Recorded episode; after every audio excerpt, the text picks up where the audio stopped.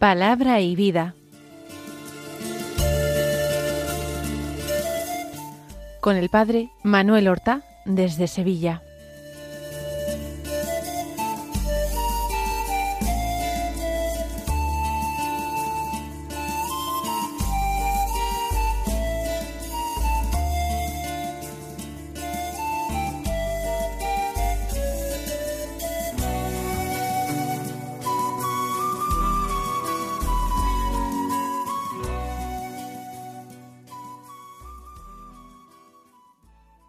En el nombre del Padre y del Hijo y del Espíritu Santo. Amén. Alabados sean Jesús y María. Muy buenos días, queridos amigos, oyentes de Radio María y seguidores del programa Palabra y Vida.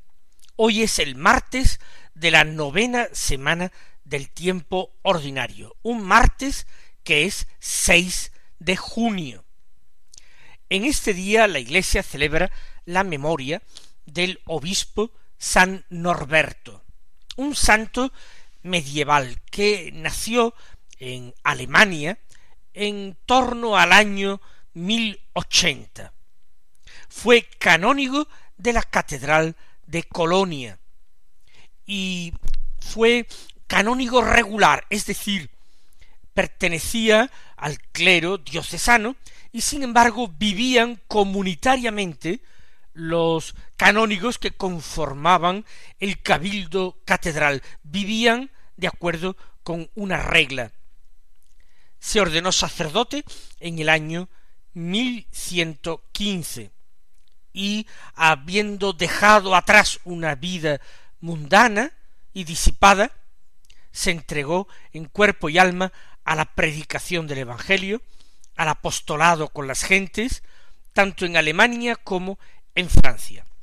Y con un grupo de compañeros fue el origen, la cabeza de la orden premostratense, que trató de reproducir en estos monasterios medievales el estilo de vida de la primera comunidad cristiana de Jerusalén. Ese fue el modelo a imitar.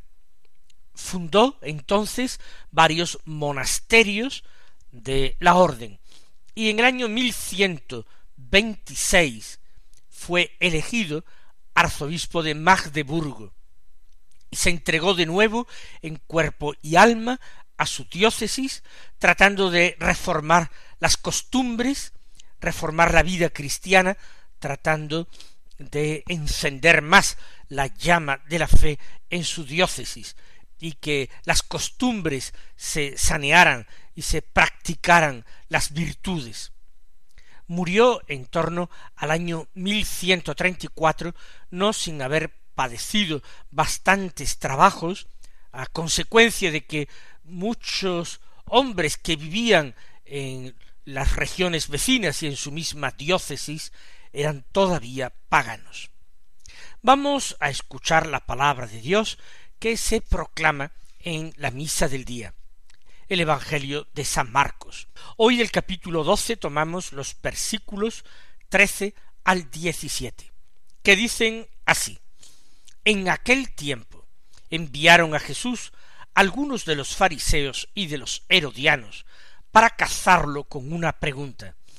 Se acercaron a él y le dijeron Maestro, sabemos que eres veraz y no te preocupa lo que digan porque no te fijas en apariencias, sino que enseñas el camino de Dios conforme a la verdad.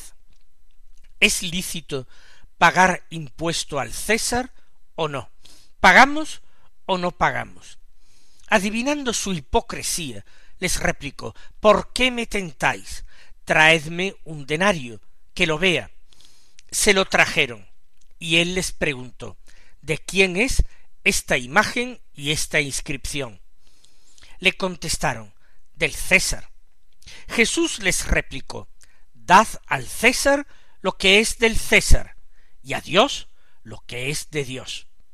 Y se quedaron admirados. Como acabo de decir hace unos momentos, Jesús se encuentra en Jerusalén y es acosado con mucha frecuencia por sus enemigos que se encuentran soberanamente disgustados de su presencia allí en la ciudad santa con motivo de las fiestas de Pascua.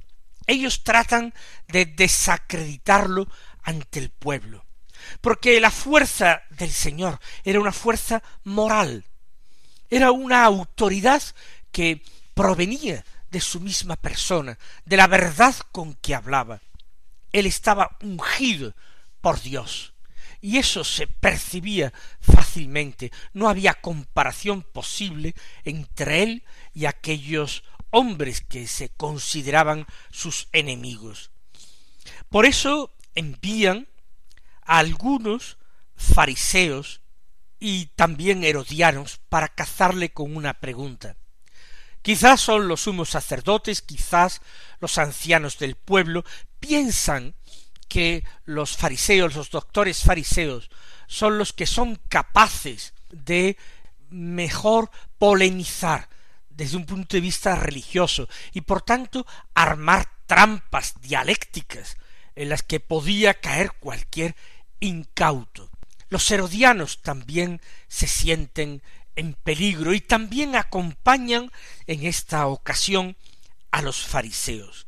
Y quieren cazarlo con una pregunta, una pregunta cuya respuesta, aunque parezca fácil, induzca precisamente a la ligereza en el contestar, encierre algo que puede ser mal interpretado, cualquiera que sea la respuesta, el sí o el no, quieren cazarlo con una pregunta. Por tanto, aunque ellos en su enseñanza utilizan el sistema de preguntas y de respuestas y aclaraciones del maestro, no consideran a Jesús de verdad un maestro, aunque lo llamen así, como ahora veremos.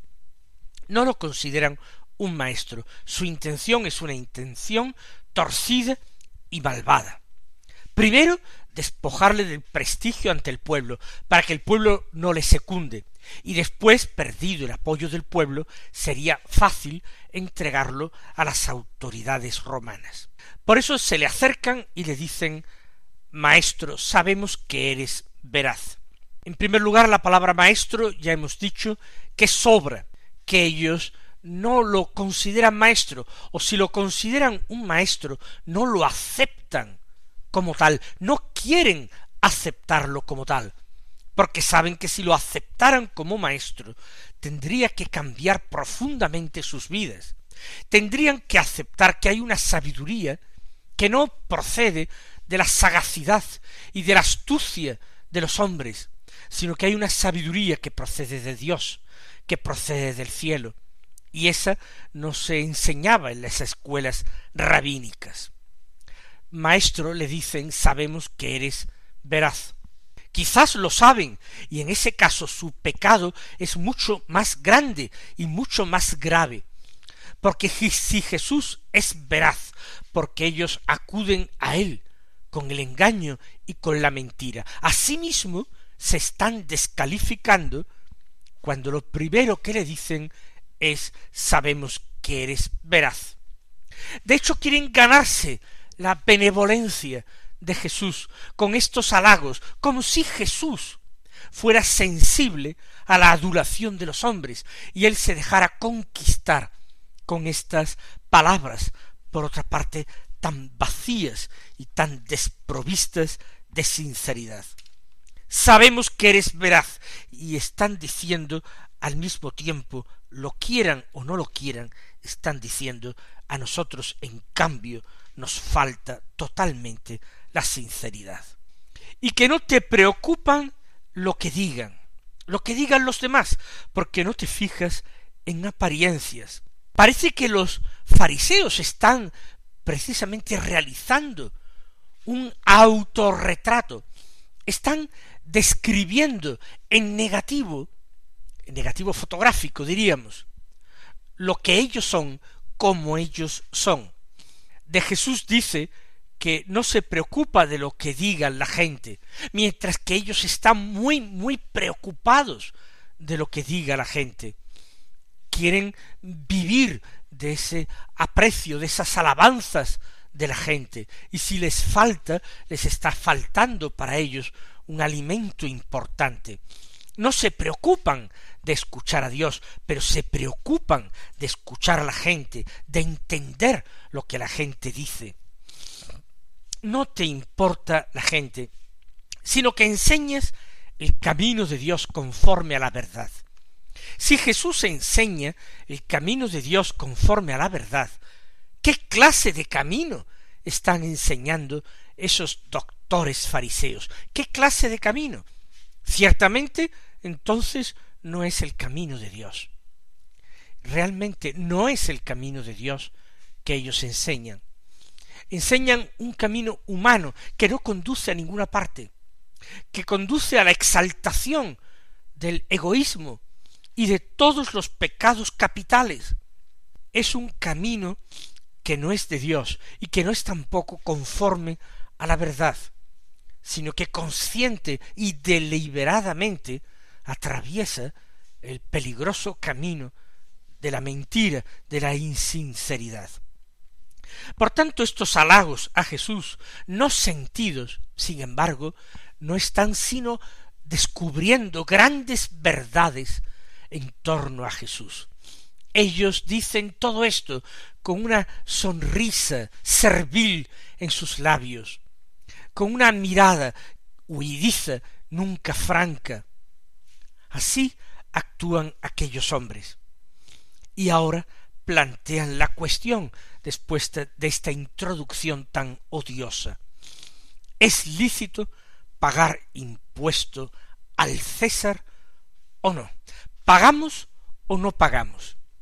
Si se dan cuenta, la pregunta es una pregunta doble, una pregunta que tiene dos partes. Lo primero que preguntan es acerca de la licitud o ilicitud del impuesto que se paga al César, por tanto al emperador romano, al eh, jefe, a la máxima autoridad de aquella potencia militar que era Roma, que había invadido a Palestina y particularmente Judea, que estaba bajo su dominio y bajo el control de un gobernador, en este caso Poncio Pilato, que solía residir en Cesarea marítima junto al Mediterráneo. ¿Es lícito o no? Primera parte de la pregunta. Es una cuestión moral. Y la segunda parte de la cuestión es ¿pagamos o no pagamos? Tiene también su propia astucia, porque si declara que no es lícito, después no puede decir a pesar de todo paguen, porque incurriría entonces en una mentira y en un pecado, reconocer algo ilícito y sin embargo decir que se practique, que se obedezca. O podía decir que era lícito y luego no podía decir que no se pagara para congraciarse con la gente. Por tanto, Jesús quiere cerrarle las puertas.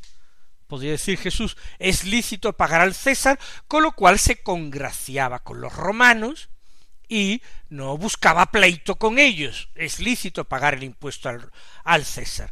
Para los romanos entonces no hay problema. Pero luego podría decir la gente, pero no importa vosotros si podéis excusaros de pagar, tratar de defraudar ese impuesto, no paguéis. Esa puerta también la quieren cerrar, quieren evitar una posible incoherencia de Jesús acomodándose al querer de la gente. ¿Es lícito o no es lícito pagar el impuesto al César? ¿Y lo pagamos o no lo pagamos? ¿Qué hacemos en concreto después de declarar la licitud o ilicitud?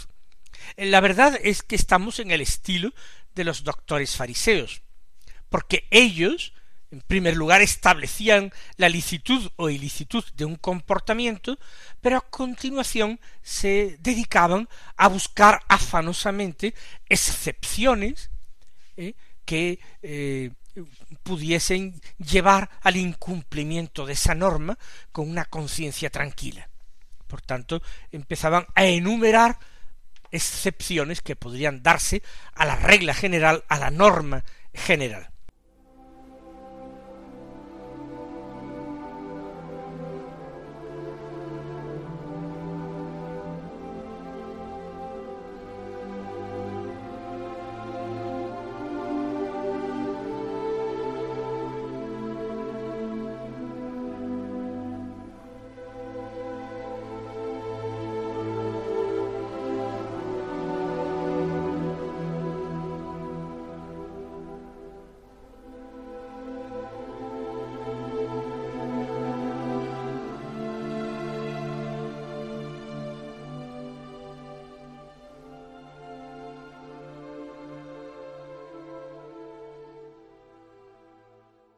Sigue diciendo el evangelista que Jesús, adivinando su hipocresía, les replicó.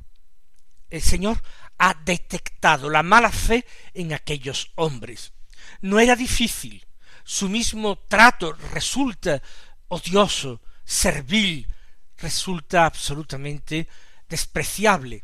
Hay hipocresía en sus palabras y en esos gestos untuosos y exageradamente amables, como si lo consideraran a él un gran maestro, adivinando su hipocresía. El Señor tiene un conocimiento sobrenatural del corazón de las personas, pero en este caso cualquier persona inteligente podía captar la mentira y el veneno de la intervención, de la pregunta de aquellos hombres. Adivinando la hipocresía, Jesús les replica ¿Por qué me tentáis? Efectivamente, aquellos hombres se han convertido en instrumentos del mal, se han convertido en siervos de Satanás. Aquellos hombres solamente buscan la ruina de Jesús, planean de antemano su muerte y quieren que esa muerte sea posible por el abandono del pueblo a la persona de Jesús. ¿Por qué me tentáis? ¿Por qué queréis hacer que yo tropiece, y caiga o peque incluso? No es cierto que el hombre justo debe no solamente practicar la bondad y la justicia, sino procurar que las demás personas también practiquen la verdad, la justicia y la bondad. ¿Por qué me tentáis? Y la respuesta que da es verdaderamente genial, cómo esa trampa es destrozada totalmente por Jesús con la única fuerza de sus palabras. Traedme un denario que lo dea. Un denario, el denario era dinero pagano, era un dinero acuñado por el César y por la autoridad romana. Un denario era una moneda de cierto valor, con ella habitualmente se pagaba el tributo al César. El denario equivalía al jornal que un hombre, un trabajador sencillo del campo, podía ganar por un día de trabajo. Y el Señor pide que le muestren esa moneda concreta. No es que el Señor no lo conociera, tampoco el Señor finge, quiere utilizar el denario para dar su enseñanza, para sacar una lección contra ellos. Que lo vea, traedme un denario. Inmediatamente sus enemigos se lo trajeron. No saben, no sospechan por dónde el Señor va a salir. Quieren llegar hasta el final, están ansiosos, porque parece que huelen sangre, se lo trajeron y entonces Jesús, que lo ha mirado, que ha contemplado esta moneda, les pregunta, ¿de quién es esta imagen y esta inscripción? Por supuesto que el Señor lo sabe, pero quiere que por su propia boca aquellos hombres queden condenados. La imagen es la silueta del César. Podría ser una moneda acuñada por el emperador Octavio Augusto, o quizás de Tiberio, su sucesor. La inscripción tenía que decir que era eh, el César tal o el César cual, y sus cargos o privilegios en abreviaturas que se apiñaban junto a su nombre. Le contestaron muy simplemente, sin leer toda la moneda, le dicen del César, es la imagen del César, esa inscripción es el nombre del César, los cargos del César. Entonces Jesús replica directamente, mirándolos, dad al César lo que es del César. Si está su imagen, si está su inscripción, ¿por qué codiciáis esos dineros, esas monedas? Dádsela a él. ¿Qué escrúpulo tenéis en pagar? ¿Tan apegados estáis al dinero? ¿Tan apegados estáis al injusto dinero? ¿Odiáis todo lo extranjero? ¿Odiáis el poder de Roma? y sin embargo aceptáis servilmente ese verdadero Dios del imperio fuerte que es el dinero romano? ¿Qué os importa pagar si a vosotros el César y su autoridad no os importa? Dad al César lo que corresponde al César. Y también Jesús, diciendo esta palabra llena de sensatez, está diciendo que es legítimo y aun bueno y justo y conveniente que se obedezcan las normas humanas, que se respete el poder político ejercido por personas a quienes Dios ha permitido ejercerlo. Ciertamente Dios tomará cuenta y cuenta estrecha de lo que hayan hecho los césares, con su pueblo y con todos los pueblos, y si han sido gobernantes buenos y clementes y justos y misericordiosos, o han sido tiranos execrables, o personas ávidas de poder, llenas de codicia, de riquezas. De eso ellos darán cuenta a Dios. Pero vosotros no tenéis que preocuparos. Al César dadle lo que es del César. Obediencia a las autoridades políticas, obediencia a las leyes civiles siempre que estas leyes sean buenas y justas, o al menos indiferentes, y que su cumplimiento no suponga un problema moral o un pecado para el creyente. Dad al César lo que es del César, a quien obediencia, obediencia, a quien honor, honor, a quien tributo, tributo. Pero añade el Señor, y a Dios lo que es de Dios. Porque hay cosas que se le deben a Dios y estamos olvidando pagarlas, estamos olvidando el respeto, el honor y el debido a Dios. Y lo están olvidando aquellos mismos fariseos y herodianos que hablan así y actúan así. No hay que ser hipócritas planteando esta cuestión, dar a Dios lo que le corresponde, la práctica de las virtudes, la honradez, la sincera búsqueda de Dios, y al César la obediencia en todo lo que sea justo o indiferente, para bien de la sociedad, para represión de los malos, de los delincuentes. Ellos se quedaron admirados no podían haber imaginado una respuesta así y se han quedado sin argumentos. Mis queridos hermanos, que nosotros también en nuestros días y en nuestro tiempo busquemos una aplicación a estas palabras del Señor y sepamos ante todo darle a Dios lo que es de Dios y también en nuestro mundo al César lo que le corresponde. El Señor os colme de bendiciones y hasta mañana si Dios quiere.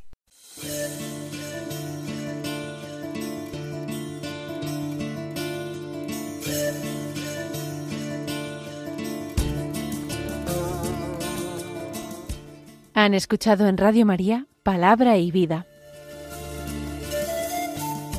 un programa que dirige el Padre Manuel Horta.